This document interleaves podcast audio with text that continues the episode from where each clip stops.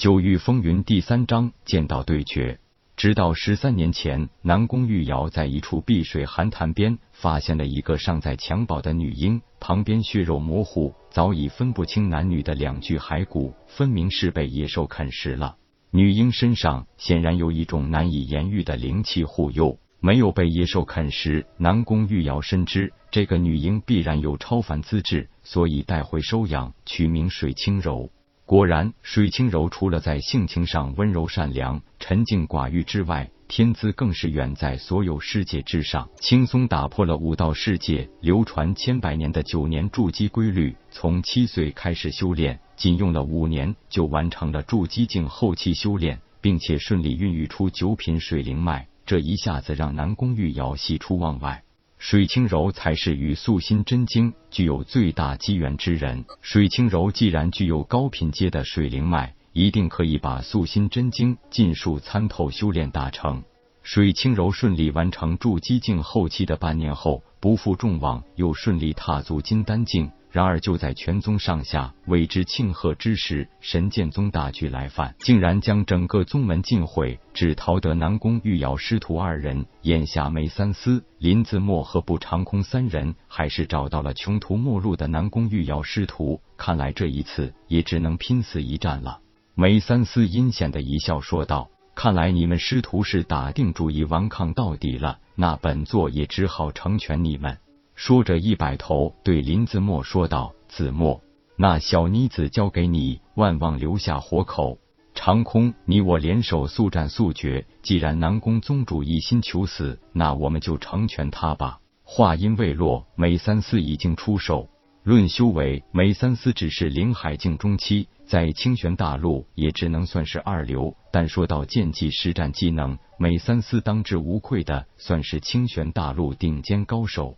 虽然武修最重修为，自身境界修为的高低直接影响武者的自身强度以及实战能力，更是寿命增长、身体恢复能力的基础。但是也不是说修为高的一定就优于修为低的。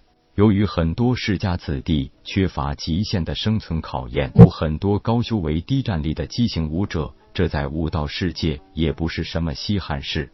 不过，境界的差异也的确是很多人无法跨越的鸿沟。真正能跨越境界、以弱胜强的武者也并不是很多。梅三思正好是这一类人。他一生精修剑道，只是修为并不突出。但是梅三思通过精益求精的剑道，常常是可以击败甚至击杀高过他自身境界的敌手。南宫玉瑶虽然得到大能传承，但是毕竟资质有限。所以眼下也只是灵海境中期修为，素心七剑本来是不弱于神剑宗剑道的，但是南宫玉瑶数十年苦修不过，只能领悟其中三剑而已。若说在梅三思手里保命，也自不在话下。想胜过梅三思，那就是异想天开了。眼看梅三思急若流星、快似闪电的一剑攻到，南宫玉瑶也是剑道高手，自然明白，作为一个剑修的最基本素质，那就是一颗勇往无前的之心。不出手则已，一出手就要给敌人最凌厉的一击。正所谓狮子搏兔，一用全力。面对梅三思这样的剑道高手，南宫玉瑶不敢有半点怠慢。但是让人意外的是，南宫玉瑶将真元灵力形成的一道防御罩。主动撤掉，而是将所有真元灵力灌注于手中三尺清风，没有阻拦梅三思的只此一剑，而是直接用剑刺向梅三思的心口。这一点，别说是梅三思，就连刚要向水清柔出手的林子墨都有些吃惊。这个疯婆子是真的不想活了，这是完全两败俱伤的打法呀！最吃惊的当然还是梅三思，他自己心里明白。自己一剑固然可以重创南宫玉瑶，但是自己也势必会伤在对方剑下。若是自己顾及自身安危，收剑回防，不与对方两败俱伤，当然是很轻易可以做到的。但外人不知，梅三思一心修炼剑道，最重要的就是要保持永不退缩的剑道之心。这些时日，梅三思又正好处于剑道领悟的瓶颈，若是此时退缩，势必会在内心留下阴影。这直接影响日后的悟道。神剑宗的天罡剑诀可以称得上天星帝国乃至整个清玄大陆最高剑技，主要的特点就是至刚至阳，以快打慢，出手就如下山猛虎，永不退缩。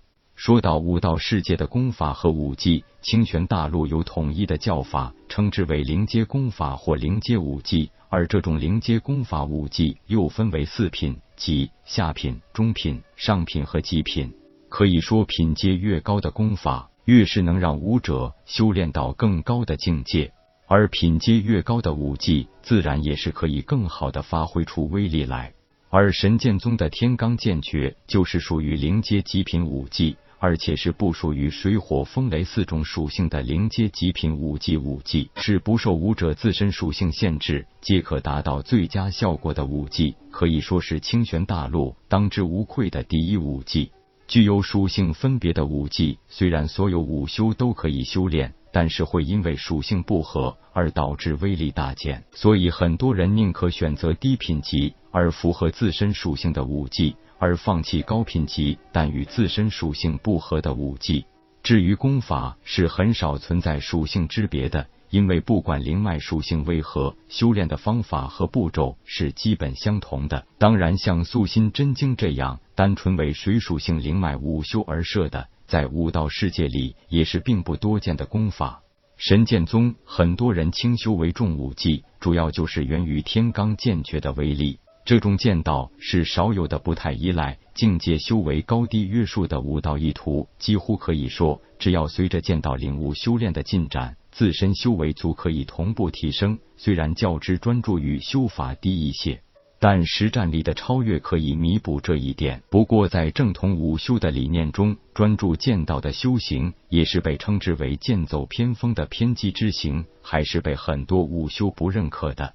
天罡剑诀的确是极为厉害，但是它有一个最大的弊端，也就是一旦遇到前进路上的瓶颈之时，必须谨守武道之心，不能有丝毫差误，否则会让剑道修行停滞不前。可以说，南宫玉瑶拼死之心是歪打正着。如果梅三思面临对手两败俱伤的打法有所退却，那就是对剑道之心的损伤，对于现在突破瓶颈是打击。但是梅三思又十分不情愿和南宫玉瑶弄个两败俱伤。